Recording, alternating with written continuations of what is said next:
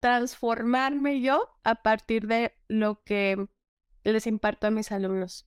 Una de las cosas que para mí tienen siempre más satisfacción es verlos a ellos cuando se dan cuenta de que todo lo que están adquiriendo es como un rompecabezas. Y cuando lo lleguen a, juntar, yo creo que ahí está el arte, ¿no? También de ellos verlos transformados a través de lo que yo les imparto. El arte de todo, un podcast original de Cielito Arte.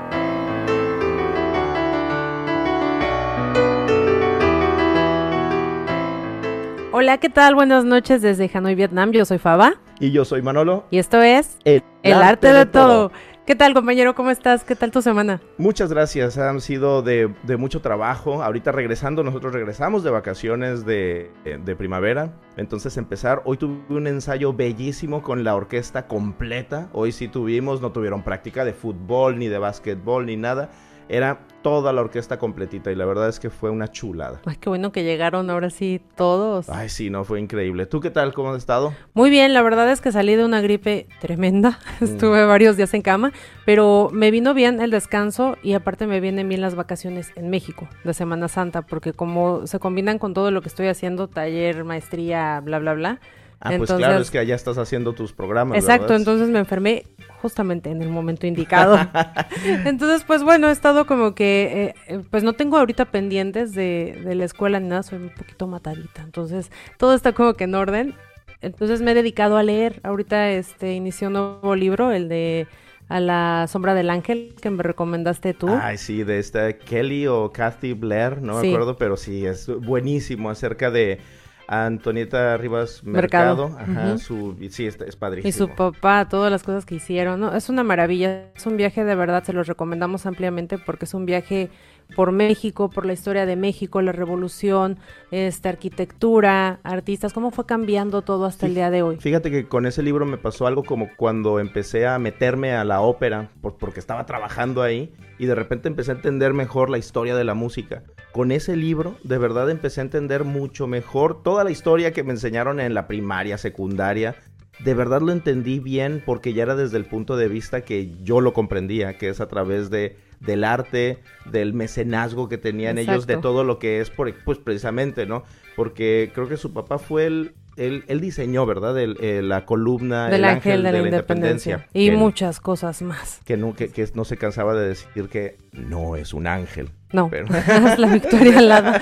Pero bueno, y fíjate que ahorita que lo estaba leyendo precisamente lo que dices, ¿no? De la parte de, de cómo vas viendo la historia desde otra perspectiva y cómo vas avanzando con la parte del arte. A mí me llamaba mucho la atención algo ahí. Dije, o sea, eh, te educabas en tu casa cuando tenías los recursos, en este caso la aristocracia, ¿no? O sea, Sí, claro. hablaban francés, este, el inglés Sí. ya era como que, ah, optativo, ¿no? Y la tercera, este, lengua. Les daban música a los que tenían este estos estos niveles de poder pagar la capacidad, ¿no? Entonces yo me quedo pensando, o sea, estaban educados en muchas áreas, ¿no? Entonces digo, ¿cuándo aparece la educación musical ya así que de verdad se la pusieras a un niño? O sea, que Oh. fuera que fuera en las escuelas públicas, que todos tuvieran acceso. Esa es una pregunta increíble porque la educación musical, yo creo que si le preguntas a muchos maestros te van a decir que todavía ni siquiera tiene lugar en actualmente, aunque sí se ha estado, yo creo que la educación se ha ido abriendo pasos a- a- hacia codazos para poder llegar a lo que está ahorita. Aunque en verdad, o sea, se, pues no hay como que una no, no pasó como con las matemáticas o como el español, así que, ah, bueno, es que esto es obligado, no ha, no ha sucedido así. No, pero al menos ya tenemos más acceso, ¿no? Y muchos recursos. Si no lo tienes como que eh, ahí en tu escuela, pues igual y te metes a YouTube, ¿no? Y te agarras una clase. Sí, claro, puedes ver este clases en línea, tutoriales, puedes este asistir a también hay academias ahora también. Sí, Entonces, y en esas fechas no. Y aparte otra cosa que me llamó la atención es que era piano. Sí, Todo era piano. Entonces, este, tocabas, te sentabas y les encantaba Chopin, ¿no? Entonces, estaban como que en esas. Y también yo pensé, digo, bueno, hay una variedad enorme de Ujú. instrumentos. Ay, sí, tremendo porque ahorita de verdad, todavía en la actualidad, tú, este, vaya, yo toco piano y eh, toco piano y guitarra. Y la verdad es que sí, o sea, tú levantas una piedra y te salen tres pianistas y tres guitarristas y unos dos violinistas también. Pero siempre eso es lo que más hay. Eso batallamos mucho, por ejemplo, en la, en la orquesta, porque todo el mundo quiere entrar, pero todo el mundo toca violín o piano violín está perfecto porque así podemos nutrir bien la, sección, pero si tocas piano, pues entrar en la orquesta sería redundante. O sea, tienes que, solamente tenemos dos pianos ahorita en la orquesta. Y hay muy, pero por ejemplo está el, eh, el arpa, el oboe, el clarinete, el saxofón, el corno, el corno inglés, el corno francés, la flauta, tantos instrumentos que de verdad son bellos, porque además no todo el mundo va a hacer un clic, el mismo clic con los, con todos los instrumentos. No, y, bueno, tantos que a lo mejor ni siquiera conocemos, ¿no? O sea, así como de, del diario que digas, ah, bueno, ahorita me voy a una clase de violín, o una de cello, o una de piano, que son como los que estamos más este, familiarizados, pero de todas formas a mí me, me, surge la duda, porque veo también que en, en muchas escuelas es el piano, ¿no? Con lo que dan las clases o, con lo que se ayudan, se acompañan sí, los claro. maestros. Lo que pasa es que es muy fácil el piano. Pues, y digo fácil porque tú le pones las manos encima y suena. O sea, no hay así como que desarrollar una técnica que se tiene...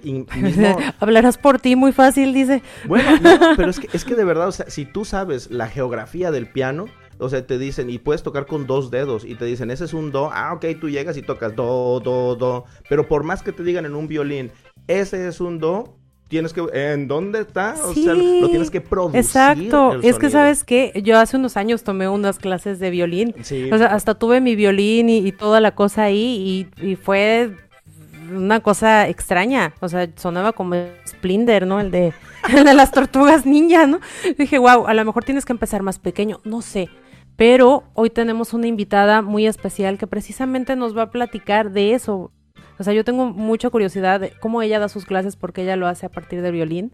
Ajá, sí. Y, y bueno, hace muchas cosas muy interesantes. Trabaja también con niños autistas. Este, bueno, ¿para qué les platico? Mejor que les sí, platique mejor que nos platique ella. Y este día está con nosotros Xochiquetzal. Hola Xochiquetzal, bienvenida.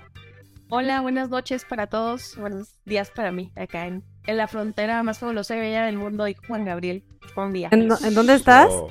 En Ciudad Juárez, Chihuahua. Ay, qué padre. Ciudad Juárez, el número uno. Ciudad Juárez, el number one.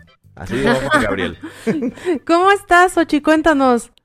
Bien, pues disfrutando de las vacaciones, como tú decías, este, acá llevamos, tenemos dos semanas en el receso de primavera y pues ya terminando segunda y pues agarrando aire para lo que sigue, porque luego ya se viene, pues, realmente de entrando a vacaciones a que se terminen los ciclos escolares eh, ya queda muy poquito. Eh, acá en México hay, eh, sobre todo en mayo, hay varios días este, inhábiles y pues hay que organizar todas las clases así como que para que ya nos quede todo listo para el, final del ciclo escolar. Así. Sí, claro, ¿no? Siempre pasa eso, que terminan las vacaciones de Semana Santa o primavera y se viene el fin de año, pero como avalancha, sí. platícanos, ¿a qué te dedicas? Bueno, yo soy violinista, soy egresada de la Universidad Autónoma de aquí de Ciudad Juárez, este, y he encontrado a través del violín, ah, de, la, de, que yo empecé a, tomar violín así ya de manera formal, el, la ventanita de la enseñanza del violín y pues actualmente me dedico más a dar clases que a estar tocando. Sí, este, toco en el ensamble de la Orquesta Sinfónica Juvenil de la universidad, pero Así mi, principalmente yo me dedico a clases de música y de violín, de las dos. Oye, qué maravilla. ¿Cómo decidiste estudiar violín? ¿O cómo dijiste, yo quiero dedicarme a eso y ese es mi instrumento? Ah, bien curioso, fíjate, porque yo de pequeña siempre quise ser maestra. Mi, mi padre es, maestro de primaria, entonces como yo siempre crecí como en ese entorno de que mi padre me llevaba al trabajo y veía y las bancas y me emocionaba mucho, ¿no? Y luego en secundaria yo siempre he sido como muy artística. A mí me ponían en los concursos de danza, de oratoria, de declamación. Siempre me gustó como que la onda histriónica y así. Y me acuerdo mucho que en la graduación de mi hermana ah, tenían el grupo de música, que era un mariachi, ahí en la secundaria donde estaba mi hermana. Y fuimos a la graduación de mi hermana. Este, y fui lo, fue lo más bonito que vi a una muchacha tocando su violín. Así le caía la luz en el escenario y yo dije, wow, dije, yo quiero, y le, saliendo le dije a mi mamá, le dije, mamá, yo quiero entrar a la secundaria porque yo quiero aprender a tocar violín. Y es así como que, bueno, pues está bien, ¿no? sí. Después entró a la secundaria y entró al grupo de, de música. Y ya como que dije, órale, de aquí soy. y ya me quedé con, con, con, el violín. Este, me gustó mucho. Y aparte, uh, como que mi formación no siempre fue la más formal cuando yo inicié. Imagínate, éramos treinta y pico de alumnos, todos en un salón, todos tocando instrumentos diferentes al mismo tiempo, era un solo maestro para todos, era a las tres tienen que tocar esta nota. O sea, yo salí de la primera clase de ahí del mariachi ya tocando tres notas, pero claro que una técnica eh, pues poco aceptable para los estándares, ¿verdad? es, sí. Eh, eh, y a las tres le toqué, ¿no? Y em, mi maestro sí sabía de solfeo y una vez yo lo vi haciendo sus arreglos. Y yo le dije, profe, ¿qué es eso? Me dijo, esto se llama solfeo. Y le dije, ¿para qué sirve? Me dijo, pues para saber qué notas tiene que tocar cada instrumento. Y yo, ah, ok, o sea que si yo aprendo eso, pudiera tocar o pudiera expresarme en cualquier instrumento. Me dijo, sí, pero no te voy a enseñar porque esto no te va a servir de nada. Y yo, wow. ok, órale, no, pues, eh, y fue como que tanto lo que se me quedó en la cabeza que empecé a, mm, a buscar y iba a las casas de música y me compraba así cualquier método así de violín, toca violín en tres sesiones, ¿verdad? Así, claro que yo no entendía nada, pero yo decía, ah, mira, sí, son unas notitas blancas, pero no, no, no entendía mucho. Entonces, uh, mi papá me llevó a mi primer concierto de orquesta cuando estaba como en segundo o tercero de secundaria.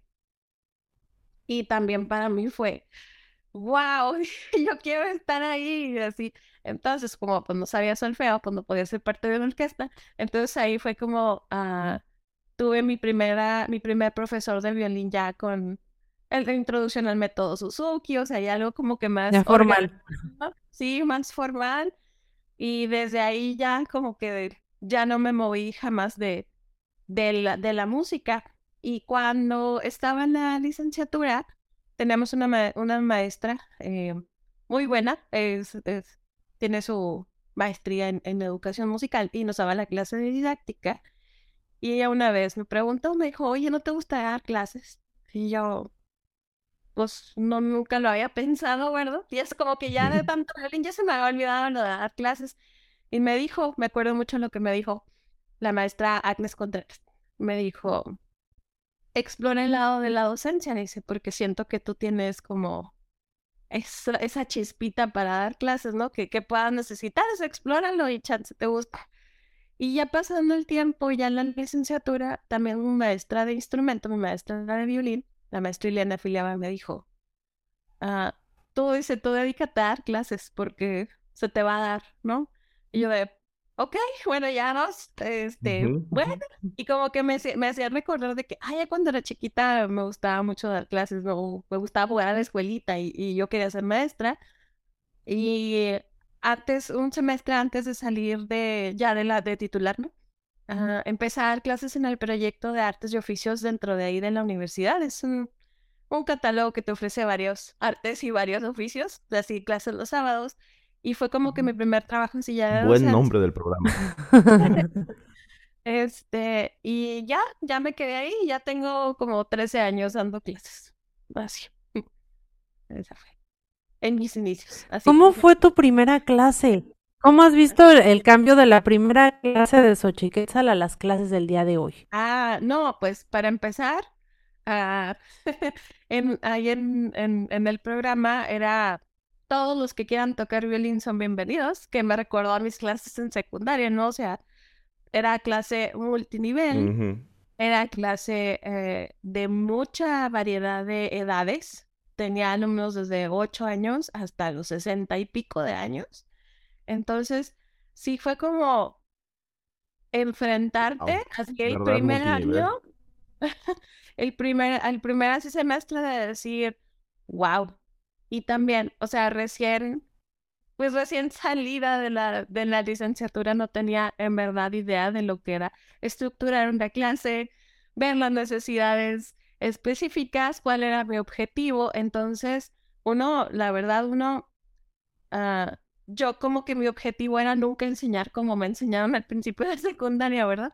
Entonces, como que me, me, me ciclé tanto en querer la postura perfecta, en que tienes que tocar bien, o sea, cuando nada más los veía dos horas a la semana y cuando era una clase de veintipico de personas, cuando la verdad algunos ni siquiera sacaban el violín del carro para estudiar y lo traían todo desafinado porque lo dejaban ahí en el carro, ¿no?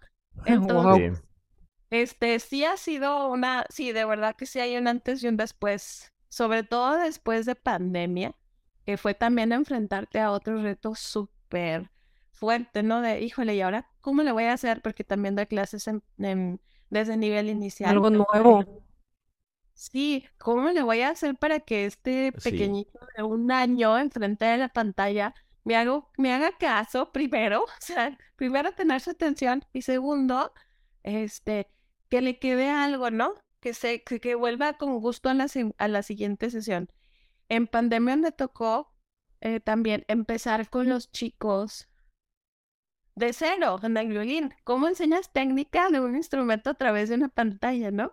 Entonces, eh, sí siento que sí, de verdaderamente soy otra persona.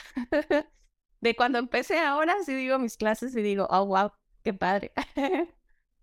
Oye, y por ejemplo, cuando das clases, cuando te llega un alumno de, violín, una alumna, un alumno de cualquier edad, la, la, que sea, ¿tú puedes identificar si son aptos para el instrumento? ¿O de plano has tenido alguna vez de, ganas de decirle, oye, no, pues, ¿sabes qué es? Que mira que, ¿por qué no te, por qué no buscas en la flauta o u otro instrumento? Porque a lo mejor que el violín nomás no se te da. Sí, tengo un, un, caso muy específico y, y, nunca, yo nunca he tenido una, una alumna tan dedicada como ella. O sea, es la que todo estudia, la que le echa muchas ganas, la que quiere y todo, pero realmente eh, mm, ha sido un proceso muy, muy grande de que ella pueda afinar un sol o una escala de sol mayor. Entonces, sí, sí he tenido ese tipo de casos, pero yo pienso que como, como en la película... Pero continúan contigo de todas formas. Sí, en la película de Ratatouille, o sea, yo pienso que realmente todos tenemos la capacidad para tocar un instrumento. Sí, eso, eso yo creo que es muy bueno. Creo que es muy bueno eso porque precisamente, ¿no? O sea, si estamos tomando clases para, si, si estamos dando clases a, alumnos, a pequeños, no necesariamente es para que sean concertistas o para que toquen eh, lo que sea, simplemente es una diversión que tienen y a lo mejor el hecho de tocar dos, tres notas ya afinadas, o sea, ya va a ser un logro y es, es, una, es una disciplina. Yo tenía un alumno que era, era un señor de, bueno, era un señor cuando yo tenía, creo que me llevaba como 15 años más o menos, y era una plática que nos aventábamos todo el tiempo. Y, pero, pero pues era, o sea, platicar, platicar, platicar, y sí llegaba a tocar después, y llegó, y, y siguió tocando, pero pues como que es también ese asunto social, ¿no? Lo que funciona. Claro. Y hoy en día, ¿cómo es una clase de Xochiquetzal? Me gustaría saber, ¿cómo das tu clase, eh, por ejemplo, con niños pequeños? un, un alumno, este, eh, su mamá es, es compañera en la orquesta y eh, eh, su mamá como que tuvo la definición de una clase, dijo que llegó su niño, yo acabo, tengo un par de meses que empecé a trabajar en un proyecto de formación musical aquí en Ciudad Juárez que está preciosísimo y, y dijo, oye, mi hijo llegó muy contento, este, pero bien sacado de onda, porque dice que tus clases están bien locas. no, que muy locas. Dice, sí, dice, es que dice que siempre se, se ríen mucho, se divierten mucho. Entonces, dije, ah, qué padre, ¿no? O sea, entonces una clase loca, ¿no? bueno, ah, clase loca. Bueno, en el lugar... ¿Qué haces en esa clase loca? Esa clase loca, sí. Bueno, a partir de también de que conocí los, eh, el Dalcross, la verdad, en la, mm, ya tuve otra también, otra visión. Entonces, una de las cosas importantes de mi clase es la estructura. porque también a partir de la estructura, pues se va formando ciertas cosas en tu hábito de estudio que ya después no me necesitas a mí como maestra que te esté diciendo qué tienes que hacer. Tú simplemente ya sabes cómo organizarlo, ¿sí? Entonces, en específico en mis clases de violín, siempre es empezar con un eh, calentamiento, pero no del instrumento. y eso se me quedó muy clavado con un profe que tenía, que aquí está presente, el profe Manuel. Este, las, las escalas no son calentamiento. Entonces eso a mí se me quedó bien grabado. Y investigando más y metiéndome un poquito más en la, en la parte física, que también implica tocar un instrumento, dije, sí, cierto, es que un calentamiento es calentar todo tu cuerpo. ¿Quieres calentar tu cuerpo antes de tocar? Ponte a saltar, o sea, ponte a hacer algo. Ya las escalas es, implica otro, otro momento, ya cuando tu atención debe estar en cómo agarrar tu instrumento, en el sonido que debes producir, en, imaginar las notas. Entonces, siempre, siempre trato de empezar con un buen calentamiento, de movernos, de estar en el presente, porque a veces llegan pues los niños que del recreo, que llegan de comer y llegan recién dormidos, que se iban quedando dormidos en el carro. Entonces es primero poner el, pues el mindset donde debe de ir porque si no, pues no vas no te va a funcionar la clase. No importa que toques siete veces el, el estudio si tu mente no está donde tiene que estar. Sí, por más que le estés machacando ahí, no, mira, tienes que tocarlo así, tienes que tocarlo así, tienes que tocarlo así, pues no, nunca va, nunca va a quedar si no se calmó antes el, el, alumno, si no calmó antes su cuerpo y está pues, listo para aprender. Claro, es que yo me imagino que tiene que ser un equilibrio, ¿no? O sea, tu cuerpo tiene que calentar, como decía Sochi, o sea, porque pues tienes que, que, moverte porque vas para allá, pero tu mente tiene que aquietarse para dejar lo que traigas de otro lado y poderte concentrar en ese momento. Entonces yo creo que así ya, ya puede funcionar bastante bien, ¿no? Sí, y en específico, eso fue en, clases de, por ejemplo, de violín, ¿no? En clases que también doy en nivel inicial o maternal, pre-kinder y kinder, pues es también ah, hacer la estructura para que los niños se, pues no se concentren porque pues, no se van a concentrar ellos nunca en una clase completa de música, ¿verdad? Bueno, algunos sí. Eh, para que los niños entiendan qué hay que hacer en la clase de música o por qué voy al salón de música. Eso es bien importante también cuando trabajas con niños chiquitos, ¿no? Porque si no sabes cómo, y no, no es cosa como que de, de que sepas tener su atención, porque a los niños se les pones una cosa que les llame así, que sea muy de su agrado, pues te van a poner atención por cierto tiempo. No es tanto la atención, sino que ellos entiendan para qué están ahí en el salón de música cuando tú estás con ellos. Entonces, esa es una... genial, genial visión, porque sí es cierto, o sea, puedes hacer circo, maroma y teatro, o sea, y pues claro que te van a poner atención, pero eh, también es importante, o sea, estamos aquí para esto, para hacer tal cosa, que pues sí es muy importante. Oye, yo tengo una duda, eh, por ejemplo, cuando eh, no les das clase de, de, instrumento, más bien cuando tienes a niños chiquitos y trabajas con ellos eh, con el violín, pero que tú tocas, ¿cómo es una clase así? Se me hace que debe ser muy linda. ¿Cantas o solo tocas? ¿Qué, qué reacción tienen los pequeñitos? Eh, bueno, cuando son los, los chiquitos de, de inicial, por ejemplo, si les quiero poner alguna cosa de conocer los instrumentos, pues sí agarro más el violín.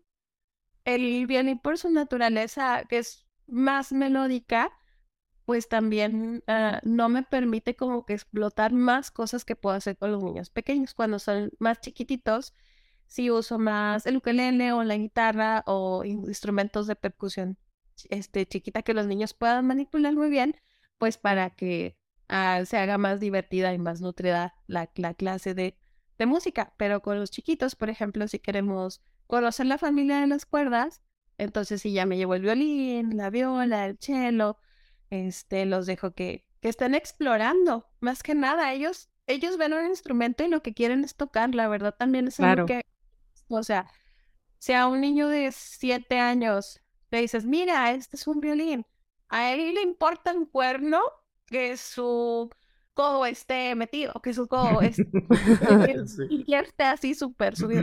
Lo que quieres tocar, dice, esto va a sonar y yo he visto que así se le hace para que suene y él va a sonar así, ¿no? Sí. Entonces, eh, Oye, ¿y qué pasa cuando te escuchan a ti tocar? O sea, es así como que, guau, hace magia. ¿O qué, qué pasa? Sí, luego, luego, de que te quieren quitar todo y quieren Yo también puedo. Sí. Oye, y ahorita dijiste uno de siete años. ¿Cuál es el alumno más, más joven que tienes ahorita o que hayas tenido? El más pequeño que tengo ahorita, que tiene un, un poquito que entró también ahí el centro, eh, tiene seis años. Seis años, o sea, seis años. Como...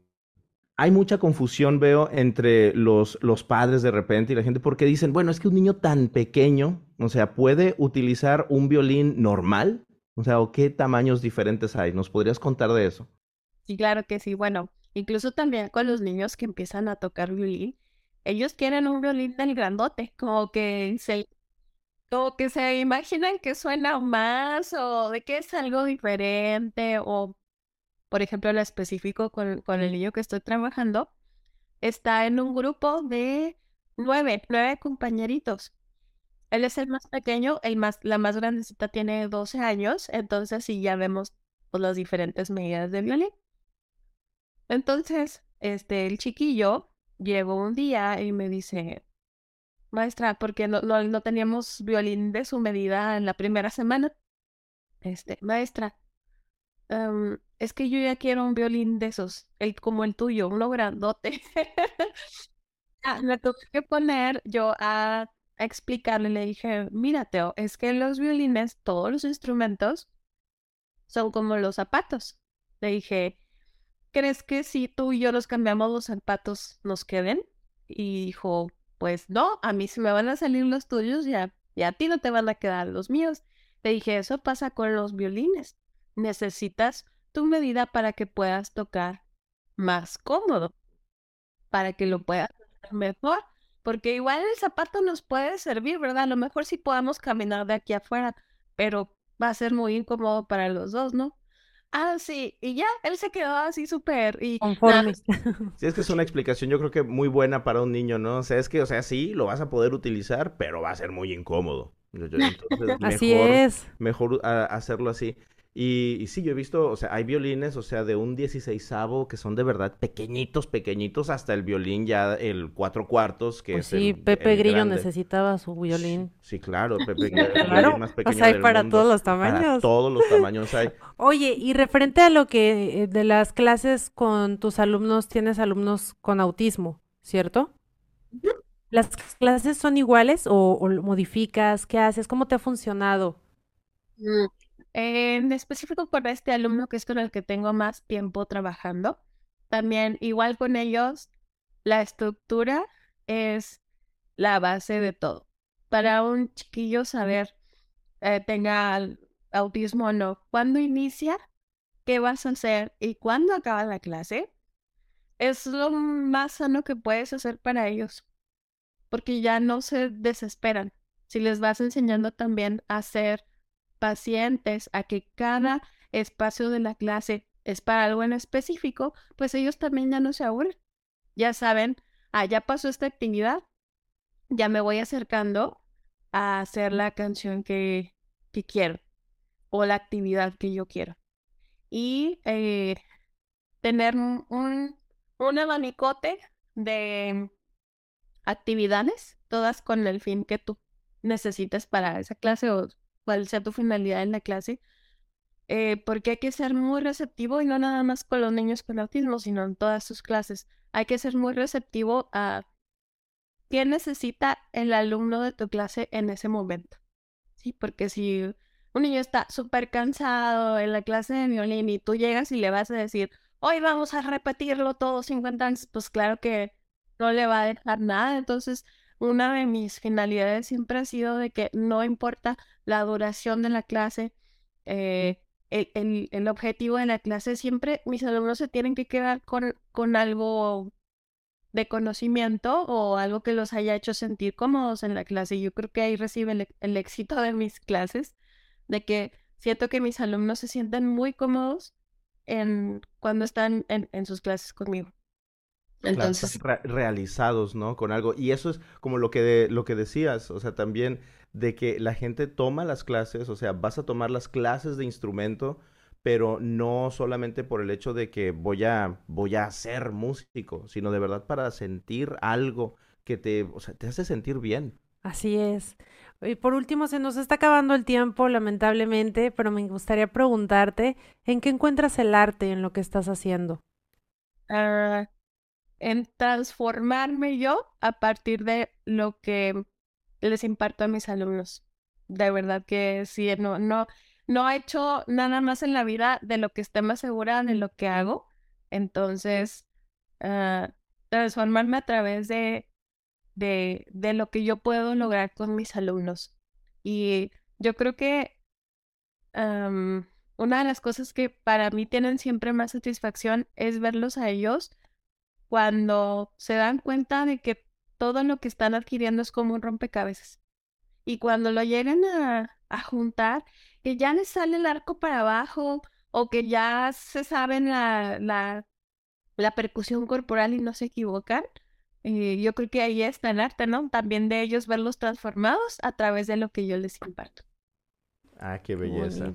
Qué belleza eso, sí, la, la, la transformación que uno tiene que que uno tiene que hacer en uno mismo, lo que ves en tus alumnos. Sí, la verdad es que muy, eso es muy, muy bueno, de verdad. Muchas felicidades, Ochiquetzel. ¿En dónde pueden localizarte? ¿Nos vas a dejar tus redes sociales para que te escriban? A lo mejor das clases en línea también. Ah, sí, claro que sí. Ahí se las, se las voy poniendo. Y también para ver lo que vas haciendo y que nos compartas. claro, apenas. Nos dará mucho gusto. Eh, apenas les digo esto de la ya meterte de, de, lleno a la, a la educación, que es lo que estoy haciendo yo, te abre muchas ventanas y una de ellas es que ah, al menos yo soy bastante antitecnológica. Entonces también como que ya me empezó a cambiar esa onda y de realmente usar lo que te pueden ofrecer las redes sociales o las plataformas virtuales como herramientas de trabajo este, pues son otra cosa bien apenas estoy trabajando ya en mis redes oficiales, entonces cuando tenga, claro que sí se las... Por favor, para seguirte. sí, pues para que estén en contacto, porque como ven, o sea, pues puede dar clases no solamente de, manera presencial, puede dar clases en línea y pues ya ven. Todo. Sí, si tienes, si tienen un chamaco que quiere estudiar violín. Ahí está. o cualquiera, todos esto podemos aprender en cualquier momento. Claro que sí. Muchas gracias por acompañarnos el día de hoy. Saludos hasta, hasta allá lejos, hasta, hasta muy far, far away, donde estás. allá, ciudad. Hasta arriba. Un eh, saludo. Gracias por acompañarnos. Gracias por la invitación, de verdad. Hasta, luego. Adiós. Recuerden seguirnos en nuestras redes, por favor, eh, activar la campanita, compartir. Sí, acuérdense y nos síganos en cielitoarte.com, también ahí en la página van a tener todos los capítulos, todas las informaciones, todas las notas. Todo, ahí, hay de todo. Y aparte, bueno, ya para cerrar el comercial enorme, pero vamos a estar en junio en Ciudad de México y aprovechando que seguramente nos escucharán muchos este, maestros de música este, en este episodio, vamos a tener un curso de Alcross allá el primero de julio en Ciudad de, México. Entonces, pues ahí en www.cielitoarte.com pueden encontrar toda la información. Toda la información está ahí. Muchas gracias. Bye. Adiós. Porque en todo siempre se encuentra arte. Recuérdenlo.